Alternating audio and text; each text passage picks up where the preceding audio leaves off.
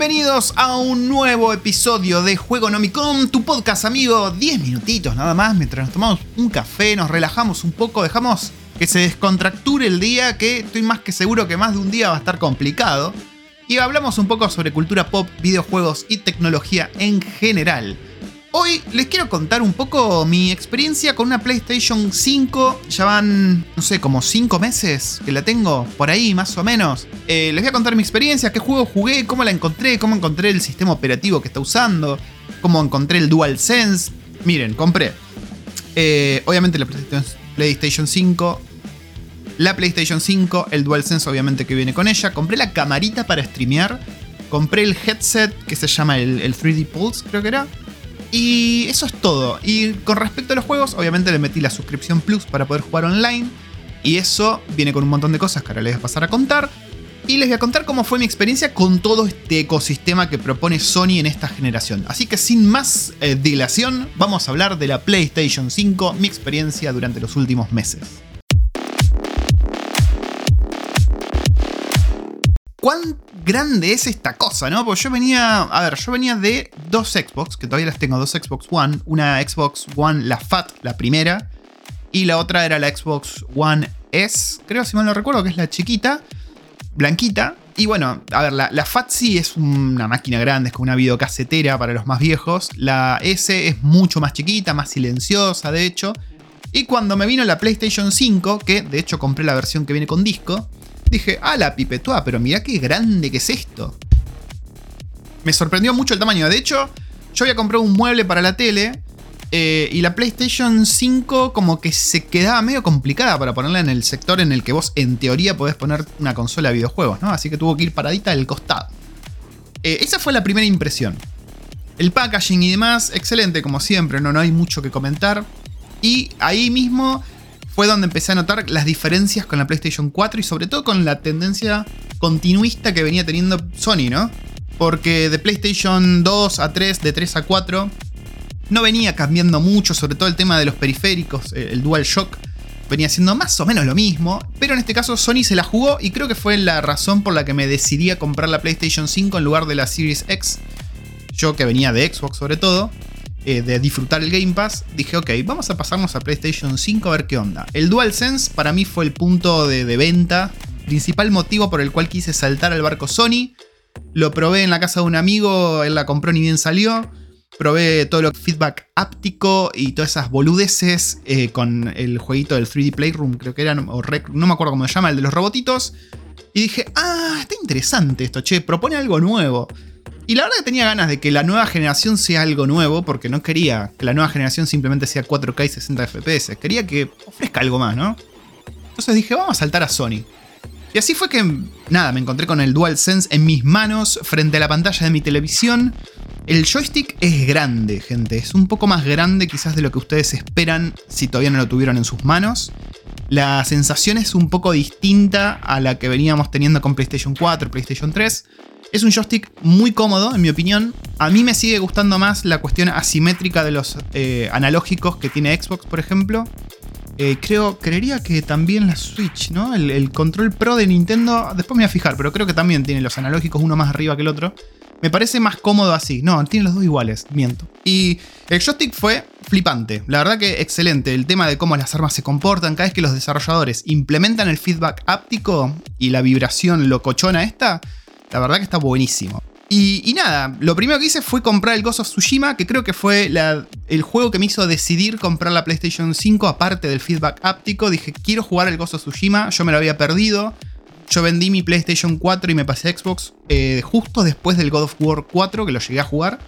Y dije, no, no, tengo que experimentar el Ghost of Tsushima. Yo soy un gran fan de la cultura japonesa, la historia, el periodo de los samuráis y demás. Y dije, vamos, vamos a meterle. Sobre todo porque me había enterado que tenía un, update de 4K y 60 FPS y no podía faltar. Así que le entré. Lamentablemente este juego no viene incluido en la PlayStation Plus Collection, creo que se llama, que es donde te incluyen un par de juegos icónicos de PlayStation 4 que te los regalan, digamos. Entre ellos está el God of War 4, está Persona 5, está el Monster Hunter World, no sé por qué. Em, ¿Qué más hay? Déjame pensar. Está el Resident Evil 7, Em, Detroit Become Human y un par más. Ah, el, otro, el Days Gone. bueno, te incluye un par de juegos que la verdad están buenos, sobre todo si vos te bajaste del barco Sony en la generación pasada, tenés como una manera de decir, ok, vamos a recuperar un poco el tiempo. Y muchos de esos juegos encima vienen updateados para el PlayStation 5 con una mejora de, de, resolución y una mejora de frames por segundo, lo cual siempre se agradece, ¿no?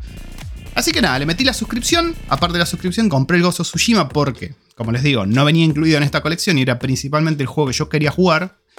Y la verdad que flipé en colores. Es un juego que se ve hermoso. Por ahí le dedico un podcast eh, más en profundidad.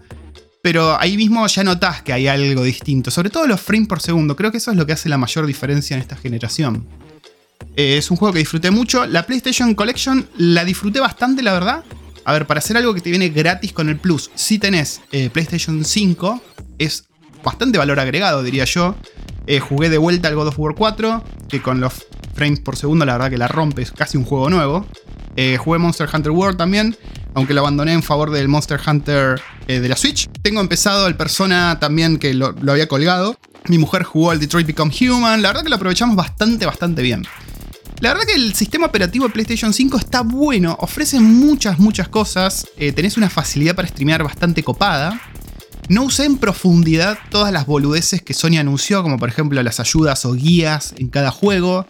Em, tampoco he usado muchísimo todo lo que es eh, los boards de noticias de cada juego, porque hay algo así, hay como una especie de interfaz.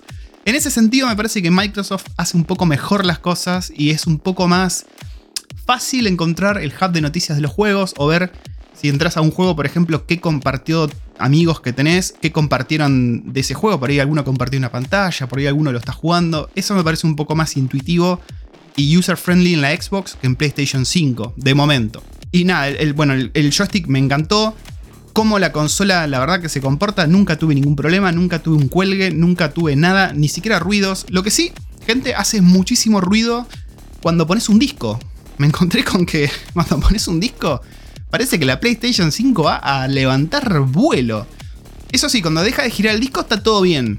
Pero mientras está leyendo algo del disco, yo no sé si es mi PlayStation que vino con algún defecto o algo, pero más madera, es, heavy, es heavy. Em, ¿Qué más hay para analizar del PlayStation 5? Como les dije, compré los periféricos y acá hay un poco una, una de cal y una de arena, ¿no?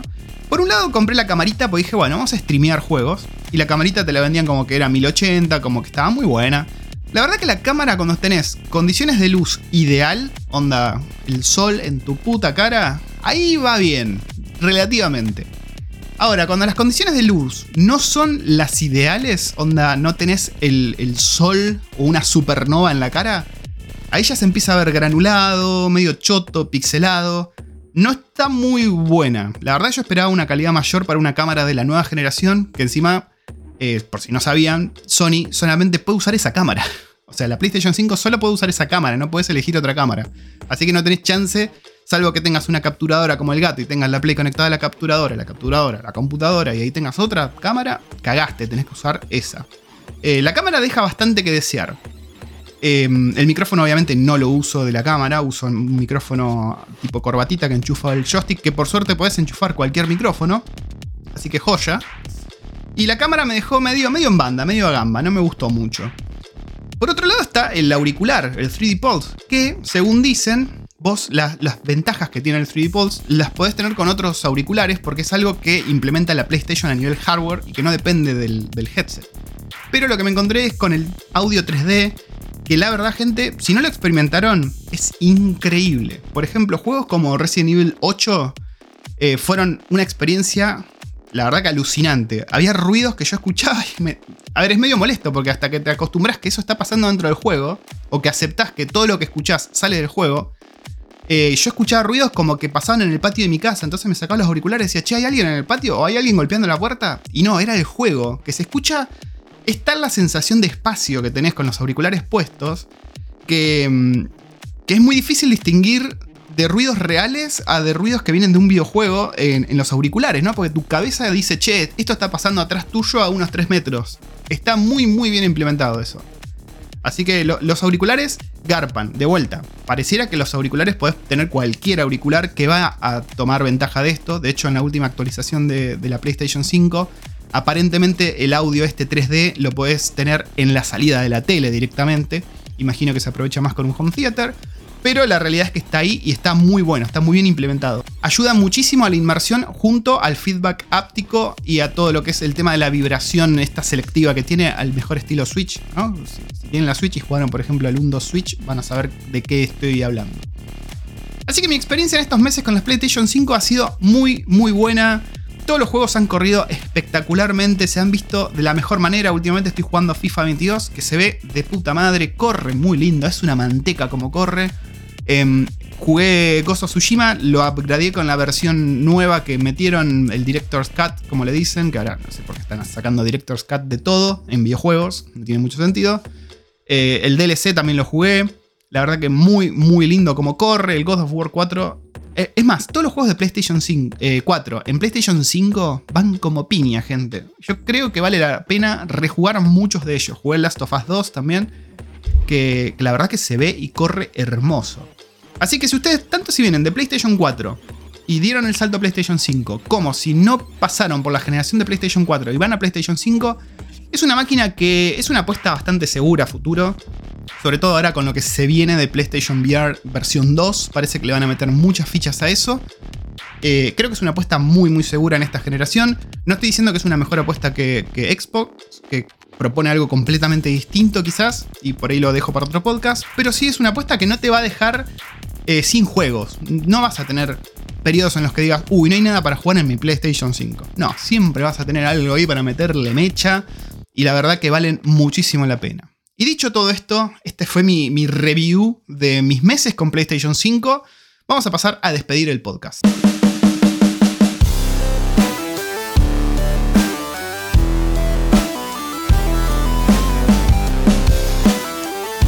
Bueno, gente, hemos llegado al final de otro podcast más de Juego Nomicom. Espero que les haya interesado, les haya gustado mi experiencia con la PlayStation 5 durante estos meses. Si quieren comunicarse conmigo, me encuentran en diversas redes sociales que van a encontrar en el link de la descripción de acá de mismo del episodio. Y nos vemos en el próximo episodio de Juego Nomicom.